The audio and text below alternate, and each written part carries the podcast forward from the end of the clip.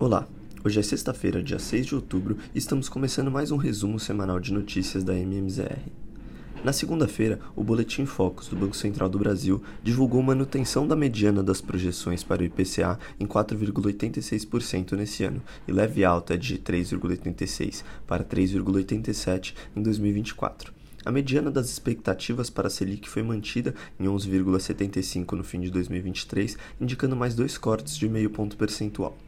Para o fim do ciclo, a previsão é de 9% no encerramento do próximo ano. Quanto ao PIB, o crescimento projetado pelos economistas de mercado continua em 2,92% nesse ano e 1,5% em 2024. Na sexta-feira, a PNAD contínua do IBGE apontou taxa de desemprego de 7,8% no trimestre encerrado em agosto. Houve recorde na soma dos salários e a taxa de desocupação foi a menor para o período de junho a agosto desde 2014. Ainda nos dados do mercado de trabalho, o CAGED de agosto, divulgado pelo Ministério do Trabalho e Emprego, apontou criação de 222 mil vagas com carteira assinada, o maior número desde janeiro.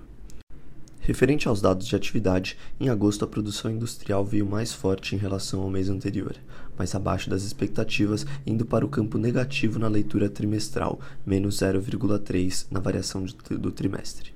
Contudo, essa queda foi mais concentrada na indústria extrativa, caindo 2,7% na variação mensal, que representa 15% da produção industrial total.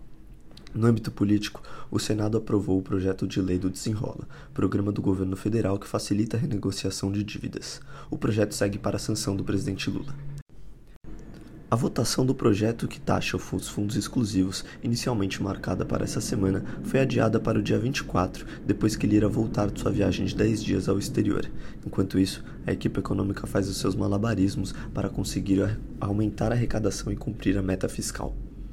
Na parte corporativa, o BTG Pactual comprou a totalidade do capital social da distribuidora independente Orama por 500 milhões de reais. A Petrobras obteve licença ambiental para explorar a reserva de petróleo e gás natural na bacia de Potiguar, no Rio Grande do Norte. A estatal dará início à exploração de dois poços ainda esse mês.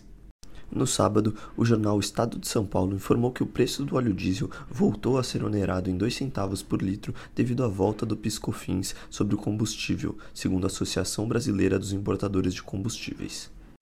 Em relação a um eventual retorno da Petrobras ao segmento de distribuição, Prates disse que haverá surpresas e ressaltou o valor da marca BR.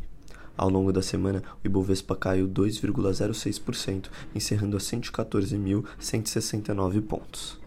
Já nos Estados Unidos, a política foi acalorada no final de semana, quando, a menos de três horas do fim do prazo, a Câmara e o Senado dos Estados Unidos aprovaram no sábado a proposta que estende por 45 dias o financiamento do governo americano, evitando um shutdown.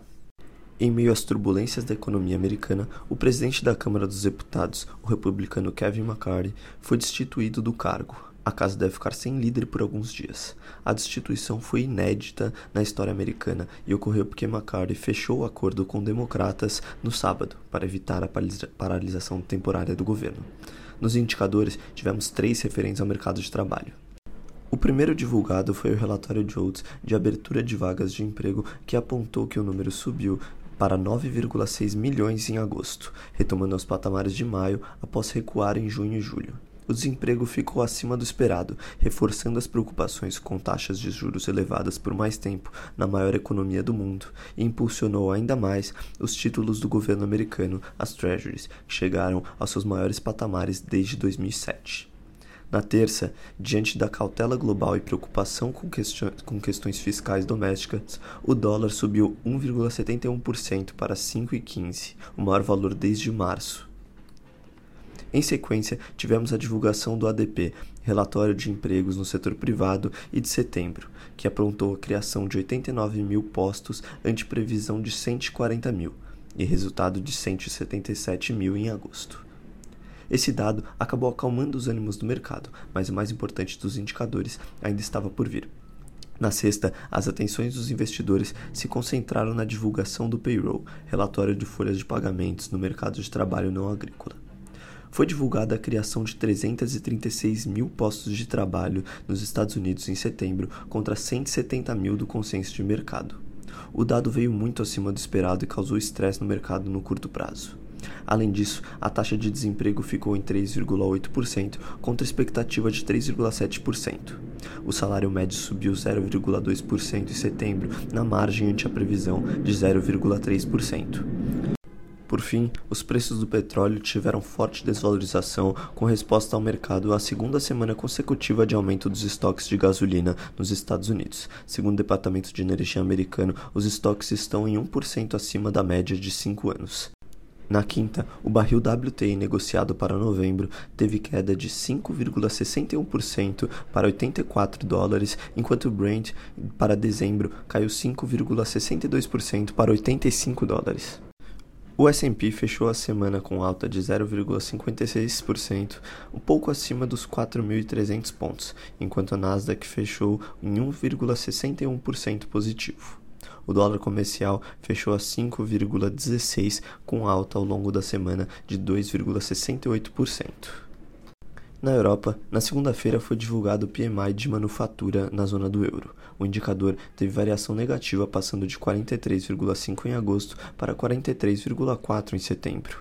Já na quarta-feira, outro dado de atividade, divulgado pelo S&P Global, informou que o PMI composto da zona do euro, que reúne todos os dados do setor industrial e de serviços, passou de 46,7 em agosto para 47,2 em setembro, aumento relevante, mas abaixo dos 50 pontos, que indicam expansão.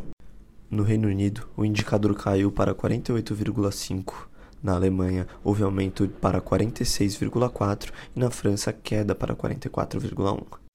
Também foi divulgada a taxa de desemprego na zona do euro. O indicador caiu de 6,5% para 6,4%. Segundo a Agência de Estatística da União Europeia, o patamar equivale à mínima histórica registrada em junho. O estoque 600 encerrou a semana em queda de 1,31%. No noticiário chinês, a agência Caixin informou que o índice de atividade empresarial de serviços gerais na China caiu de 51,8 em agosto para 50,2 em setembro. Ainda assim, na China não tivemos grandes notícias por conta do feriado Golden Week que fechou os mercados durante a semana inteira. Esses foram os principais destaques. Tenham um ótimo final de semana.